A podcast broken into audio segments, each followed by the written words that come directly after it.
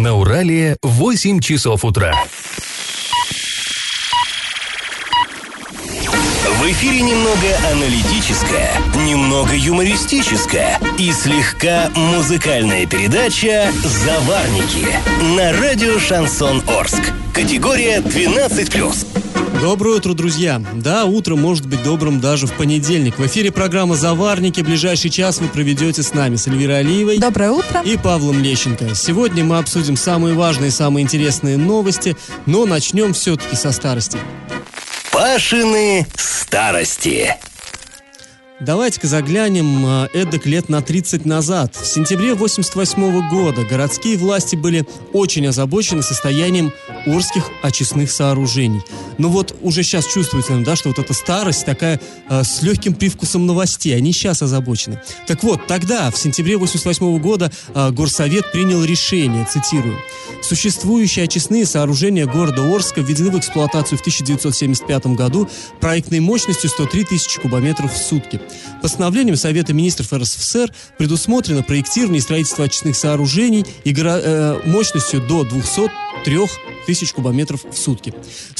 Существующие сооружения работают со значительной перегрузкой. Дополнительная нагрузка приводит к подпору коллекторов, выводу э, неочищенных сточных вод на поверхность, затоплению садов, огородов, попаданию сточных вод в озера и реку Елшанку, особенно в весенний период. Качество очистки ухудшается, и дальнейшее увеличение поступления сточных вод будет приводить к загрязнению реки Урал. Конец цитаты. Ну, э, понимаем, да, люди понимали, что нужно срочно, срочно, срочно модернизировать городские очистные сооружения. Было это, напомню, 30 лет назад. И вот часто, когда мы рассказываем про какое-то событие, да, вот такое историческое, мы говорим, ну, к сожалению, нам неизвестно, чем это дело закончилось. Тут, друзья, нам известно все, ничем оно не закончилось. А, сейчас проблема Орских очистных стоит, ну, не менее остро, чем 30 лет назад. Ну, подробнее об истории этого вопроса мы расскажем чуть позже. Э, окунемся уже не такие давние давности, а пока традиционный конкурс. Когда-то в Орске существовал поселок Водоканал, где жили в основном работники созданного в 1954 году Треста водоканализация. Позднее вот этот поселок Водоканал вошел в состав другого, более крупного. Так вот, какого именно? Варианты. Один поселка ТЭЦ, два поселка Никель, три поселка Гудрон. Ответ присылайте на номер 8 903 390 40 40 в соцсети Одноклассники в группу Радио Шансон Орске или же в соцсети ВКонтакте в группу Радио Шансон Орск 102.0 FM. Галопом по Азиям Европам. По сведениям Орского центра занятости, по состоянию на 28 сентября задолженность по заработной плате на ЮМЗе составляет более 30 миллионов рублей. Об этом было объявлено а, на прошлой неделе на аппаратном совещании в администрации города. Кроме того, в предприятиях-должниках также числятся Орские прицепы. Их долг по зарплате составляет а, 7,5 миллионов рублей. И Орский вагонный завод. А долг этого предприятия почти 3 миллиона рублей. А напомним, на ЮМЗе сотрудники цехов, лаборатории, а также различных различных отделов сейчас находятся в вынужденном отпуске. По 7 сентября а, они а, в простое и с сохранением двух третьих от заработной платы. А, суд потребовал, чтобы Орская администрация привела а, дороги в порядок. До ноября в списке, утвержденном судом, значится 14 участок, участков городских дорог. Как сообщает прокуратура Оренбургской области, прокурор направил в суд исковое заявление а, к УЖКХ администрации, в котором указал, что некоторые дороги города небезопасные. Цитата. «13 городских дорог нуждаются в нанесении горизонтальной дорожной разметки, отсутствие которых, э, которой создает опасность для участников дорожного движения. На отдельных участках не ликвидированы, не, не ликвидированы выбоины. А дорожное полотно на улице Беляева возле средней общеобразовательной школы номер 38 не оборудовано пешеходным светофором, а также искусственной неровностью. В непосредственной близости от пешеходного перехода нет пешеходного ограждения. Это сообщает прокуратура Оренбургской области. А в субботу на пересечении проспекта Ленина улицы Тагирской случился настоящий потоп из-за порыва водопровода. Прорыва машины кое-как прижали по реке, в который превратился главный проспект города. А пешеходам приходилось еще тяжелее, надо понимать. Кроме того, из-за прорыва диаметром э, 100 мм была временно прекращена подача холодной воды в многоквартирные дома. И на устранение аварии у работников Орского водоканала ушло около 6 часов. Я в теме. В Орске произошло такое страшное происшествие. 14-летняя девочка гуляла по железнодорожным путям и получила сильнейший удар током, ожоги 50% тела. Ну, можете себе представить.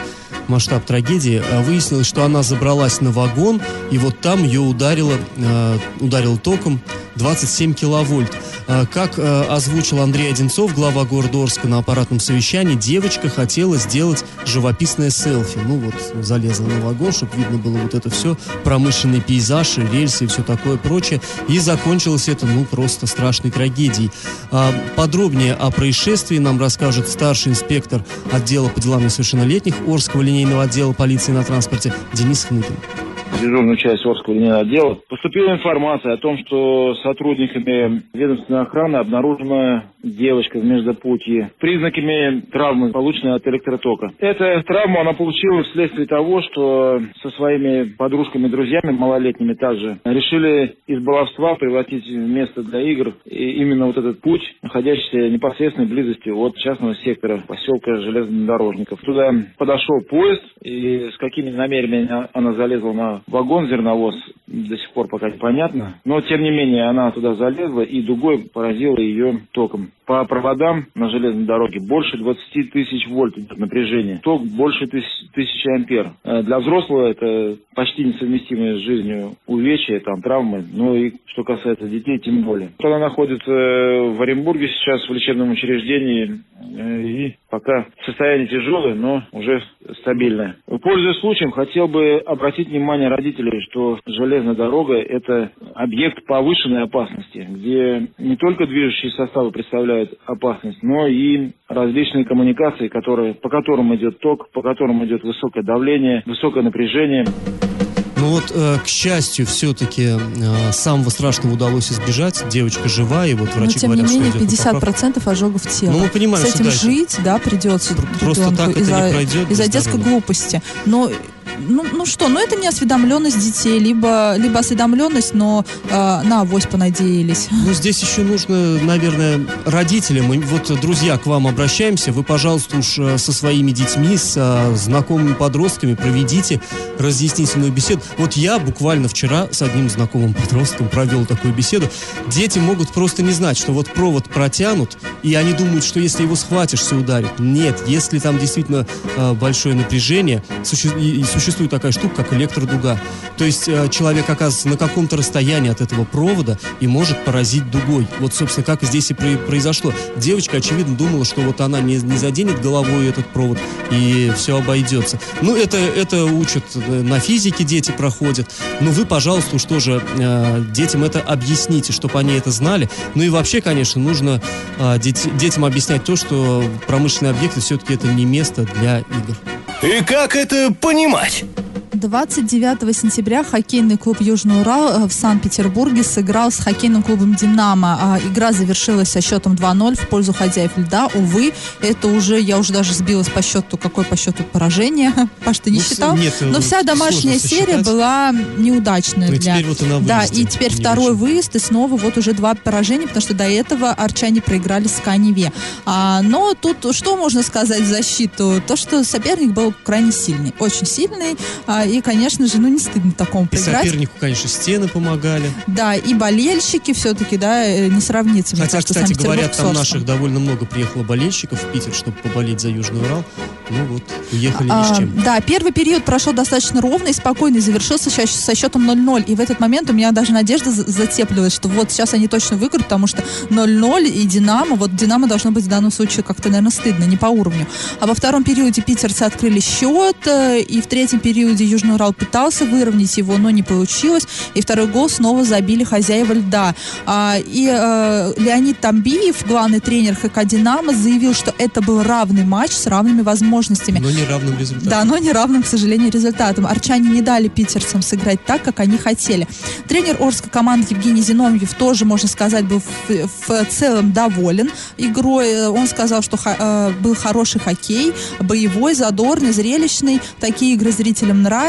Игра держала в напряжении до последних секунд. А, проиграли ребята хорошей команде, но сражались. И это главное. И в чем э, Зиновьев видит проблему? Проблема в нападающих. По его словам, когда нападающие нападающие начнут забивать, и тогда Южный Урал, собственно, начнет выигрывать. И вот тут мне хочется сказать, капитан очевидность. Да, действительно, все зависит от кого? От нападающих. Когда Надо нападающие забивать. начнут забивать, вратари э, перестанут, Перестанут пропускать. пропускать. Да. Но вот мне интересно, как же тренер э, Динамо сказал, что э, они не смогли питерцы сыграть так, как, как же они хотели. Они хотели сразу, наверное, вот как говорится, вынести Арчан, но все-таки то, что первый, э, первый период прошел э, и завершился он с счетом 0-0, это говорит о многом. Все-таки Динамо сильная команда, и это странно, то, что они не смогли в первой 20 минутке забить. Ну и, когда конечно, еще силы были у них. Немножко вот мы так оттоптались на Южном Урале. Нет, мне кажется, мы сейчас игра была- оттоптались на игра была «Динамо». классная. Игра была классная, и, конечно, они сражались как львы.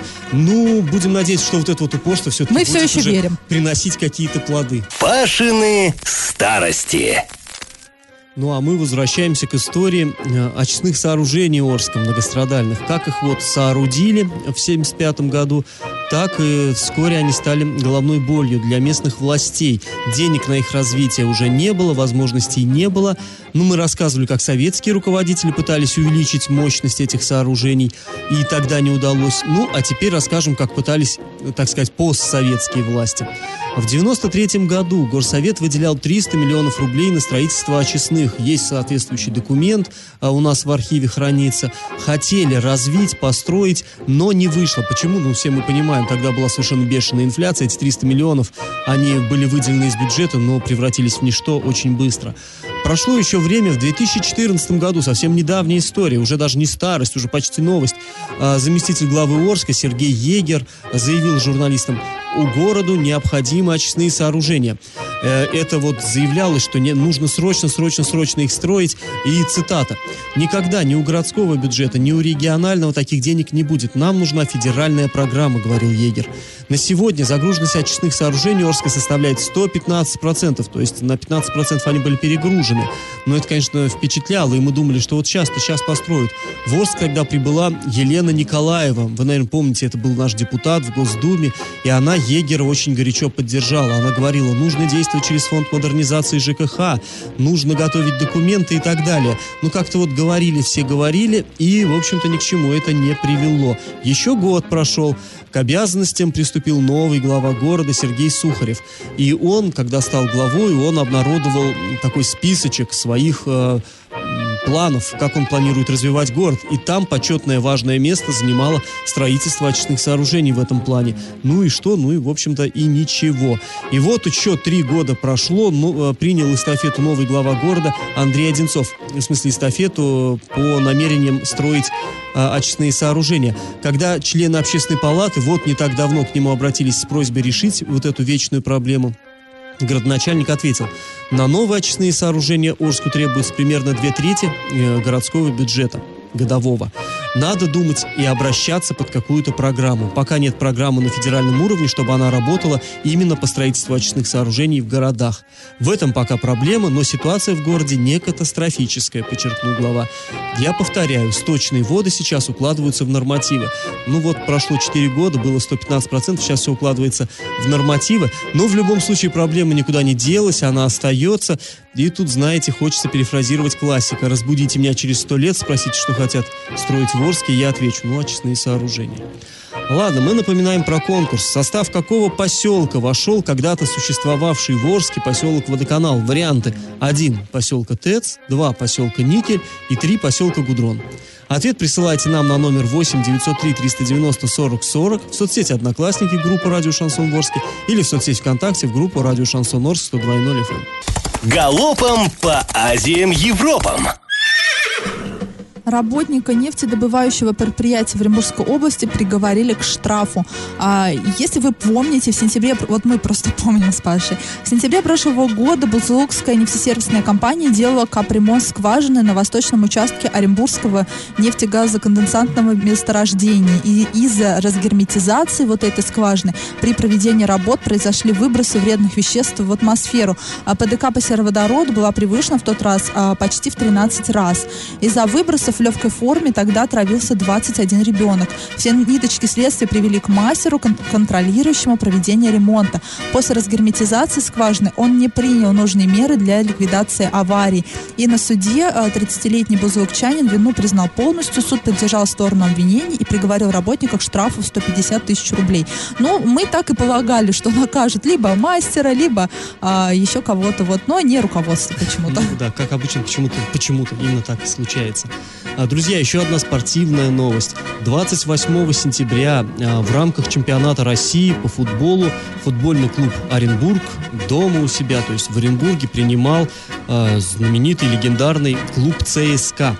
Ну, счет, правда, не очень для нас радостный, 0-1 в пользу москвичей.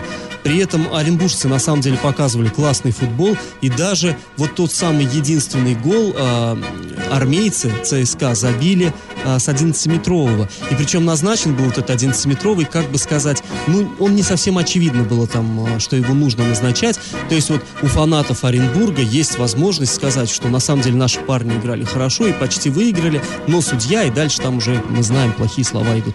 Так вот, э, прошел этот матч, э, на трибунах присутствовал более 7 тысяч человек. Среди них были первые лица Оренбургской области, а футболистов ЦСКА из Москвы приехали поддержать около 600 болельщиков.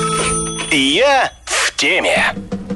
Вчера, в воскресенье, в Оренбурге прошел митинг с требованием восстановить в Оренбургской области прямые выборы глав местных администраций. Ну, как мы помним, не так давно они и были прямыми. Последний вот у нас в Орске, последний глава, который избирался всенародно, это Виктор Абрамович Франц. За него вот голосовал весь город. А дальше уже последние два главы, Сергей Сухарев и нынешний Андрей Одинцов, они уже избирались специальной комиссией. Ну и там сложная система. Половину членов комиссии там выдвигает горсовет, половину губернатор, вот это все, принимается решение, там, ну, в любом случае это уже нельзя назвать прямым народным волеизъявлением, хотя, ну, мы понимаем, что и депутатов-то народ выбирает, но, тем не менее, все так запутано.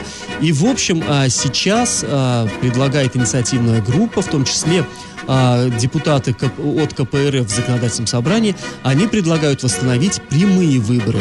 Вот как прошел этот митинг, чего надеются добиться протестующие, нам рассказал один из организаторов, депутат ЗАГСОБа Максим Амелин.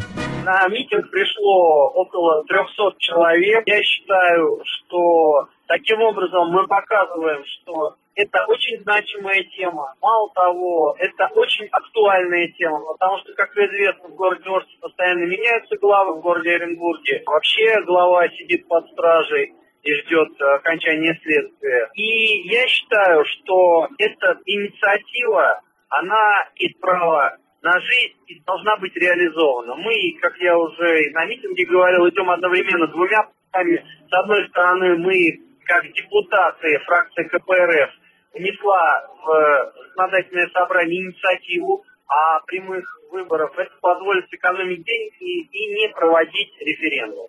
С другой стороны, мы тоже как физические лица, граждане Российской Федерации и живущие в Оренбургской области, вошли в инициативную группу по проведению референдума. Понятно, что депутаты Оренбургской области не желают, чтобы были прямые выборы, потому что они говорят, что это будет хаос, что ненужные люди придут. Но, как мы видим, даже в случае назначения, например, с мэром города Арапов, э, обещали стабильность и обещали дисциплину и порядок, а мы получили коррупцию и анархию. Ну, вот такое мнение. На самом деле, мне кажется, не очень очевидной вот эта связь между там, стабильностью и назначением, и наоборот. На самом деле, конечно, я думаю, всенародный избранный мэр вполне может вот, встать на кривую дорожку. Вот. Э, да, ну, у оппозиции всегда так. У них все митинги без очевидных связей. То есть, что вижу, то пою. Но сама идея, э, сама тема митинга мне нравится. Потому что я тоже, я за то, за то чтобы самостоятельно выбирать и главу города, и губернатора, и далее президента. И вот этот вот момент, когда вдруг отбирают это право, и депутаты, которые, собственно, как мы уже не сто пятьсот раз видели, которые не отражают мнение э, тех избирателей, которые их тоже выбирали, они вдруг принимают какое-то решение и выбирают, в принципе, того, ком, кто Ну, ладно, вот туда оставим, да, не буду договаривать фразу. Но э, э, все-таки у нас демократия, да, она подразумевает э, выбор. То есть ну, люди выбирают. да, понятные вполне. И, э, кстати, как на этом самом митинге в Оренбурге там говорил, с интересом мне понравился такой образ, э, один из выступающих говорил, что, один из вот членов инициативной группы, что э, мы, э, значит, можем выбирать президента, который держит руку на ядерной кнопке. Для этого мы достаточно зрелые, но мы недостаточно зрелые для того, получается, чтобы избрать человека, который будет следить за городским хозяйством и следить, чтобы канализационные люки были на месте. Ну, конечно, здесь утрировано, глава города за гораздо большим количеством вещей следит, но действительно, а, если мы, нам позволяют избирать президента, почему нам не позволяют а избирать а главу, что... который вот он рядом? А вспомни, что сказала Вера Ириковна. Потому что город дотационный, кто за девушку платит, тот ее и танцует. Ну да, и это, конечно, а, сомнительно так. Но э, будем смотреть. То есть э, предлагает Амелин, э, с одной стороны, он, он и его единомышленники как депутаты предложат э, э, через ЗАГСОП провести вот этот вопрос, а с другой они э, хотят уже просто, как обычные граждане, инициировать референдум. Но референдумов, э, как мы знаем, у нас в Оренбургской области пока не было. Ну, может быть, вот это и будет, так сказать, почином. И как это понимать? Полиции проводят проверку по факту разграбления двух курганов в Оренбургской области. Министр культуры Евгения Шевченко назвала это самым крупным из ранее зафиксированных повреждений. По ее словам, в этом месте ежегодно проходят организованные раскопки. Повреждения оцениваются в высоту в 7,5 метров и диаметром 130 метров. Неизвестные действовали с помощью гусеничной и землеройной техники. Евгения Шевченко назвала эти действия преступлением против государства и его граждан. Но здесь э, есть такой очень забавный главный момент. Дело в том, что в районе Орска, но мы не скажем где, тоже есть курганы, достаточно близко. Которые находятся да, под защитой про, государства? Да, да, да, которые мало того, что находятся между жилых домов, так еще и находятся под защитой государства. И вот в какой-то момент, но мы это знаем, где они находятся, но мы хотели бы получить официальный комментарий у Министерства культуры и написать об этом, потому что это очень интересный исторический факт. Но э, мини, э, Мин, Минкульт тогда встал в позу и сказал, нет, мы не можем вам сообщить, потому что эти данные, они не для публикации, и эти сведения широкой общественности раскрывать нельзя. Почему? Потому что разграбят. Но здесь просто проворонили. А, э, там, вы, вот вы бы видели фотографии с этих курганов, там такой котлован вырод, я не знаю, как будто бы шахту рыли. Ну, и вот Министерство культуры вот проворонило Официальные просто. даже данные, 7,5 метров в глубину грунта сняли и диаметром 130 метров. Ну, легко посчитать, сколько это будет по кубам, и там вот такие следы и неужели никто техники. не видел, никто не слышал и никто не сообщил. Вот охрана, под охраной государства находятся вот эти самые захоронения, курганы, но как-то охраняется, так скажем, в полглаза. Мне кажется, у нас охраняются не сами кур- курганы как таковые, а сведения о них, то есть бумажки, бумажки Министерства культуры. А охраняются хорошо, раз сведения не разглашаются, а по факту вот мы видим. И ведь это же не первый случай в Оренбургской области. Регулярно э, поступает информация, что тут и там э, разворовывают. И как-то принято считать, что черный копатель это такой мужичонка, да, в телогрейке с ржавой лопатой и с ведром пришел. Которого не слышно, не видно, да? Нет, у людей нормально все с техникой, то есть нет есть техники дороги, хорошо, да. но нормально есть бульдозеры, чтобы разгребать вот эти вот древние захоронения, которые находятся под защитой государства. Ну, э, интересно, как полиция, я думаю, что, наверное, довольно просто. Э, это не «Жигули» копейка подъехала, действительно бульдозеры и экскаваторы работали, наверное, это отследить, в общем-то, возможно. Ну, и было бы интересно узнать, кто же все-таки так у нас любит историю, так любит старости искренне, что он вот аж идет на такие преступления. А это, между прочим, друзья, уголовщина. Новость дна. Необычное преступление было совершено у нас в Оренбургской области. 42-летняя жительница Бузулука э, познакомилась в соцсетях с мужчиной, э, жителем другого государства, с иностранцем. Он э, сказал, что служит в армии, вот, ну, не в нашей, а в тамошней и э, как бы очень хочет переехать в Россию, ну, в Бузулук, конечно, все стремятся в Бузулук из-за границы. И э, он сказал, что все, я уже к тебе выезжаю и уже даже высылаю свои вещи, то есть встречай. Э, женщина обрадовалась, ждала, И вскоре вот этот мужчина ей э, позвонил и сказал, что нужно оплатить таможенный сбор за те самые его, ну, за багаж. Вскоре ей позвонил какой-то другой человек и сказал, что вот да, вот я представитель той самой транспортной компании, там все, давайте заплатите. Женщина перевела на указанный счет более 100 тысяч рублей.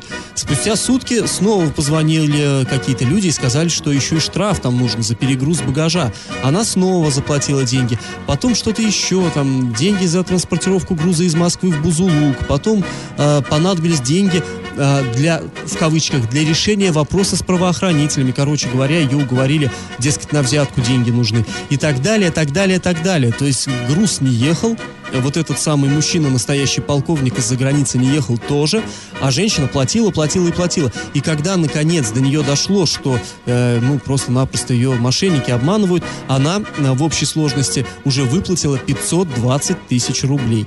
Но сейчас в региональном МВД сообщили, что возбуждено уголовное дело по факту мошенничества, причастным к обману грозит лишение свободы на срок до 6 лет. Раздача лещей. Ну, а мы в начале этой программы спрашивали вас, в состав какого поселка вошел когда-то существовавший в Орске поселок Водоканал. Ну, конечно, это поселок Никель. Там расположена производственная база Орского водоканала, и там до сих пор существует остановка транспорта водоканал. Есть улицы с говорящими названиями. Улица Водоканальная, переулок Водоканальный, улица Насосная, переулок Трестовский, ну, имеется в виду в честь Треста э, Орского водоканализация и так далее. В общем, правильный ответ у нас два. И победителем у нас сегодня становится Олег. Он самым первым прям прислал смс нам сегодня. А, друзья, мы поздравляем Олега. А, со всеми с вами мы прощаемся. Этот час вы провели с Эльвирой Алиевой. И Павлом Лещенко. Пока, до завтра. Завариваем и расхлебываем в передаче «Заварники». Каждое буднее утро с 8 до 9.00 на радио «Шансон Орск». Категория 12+.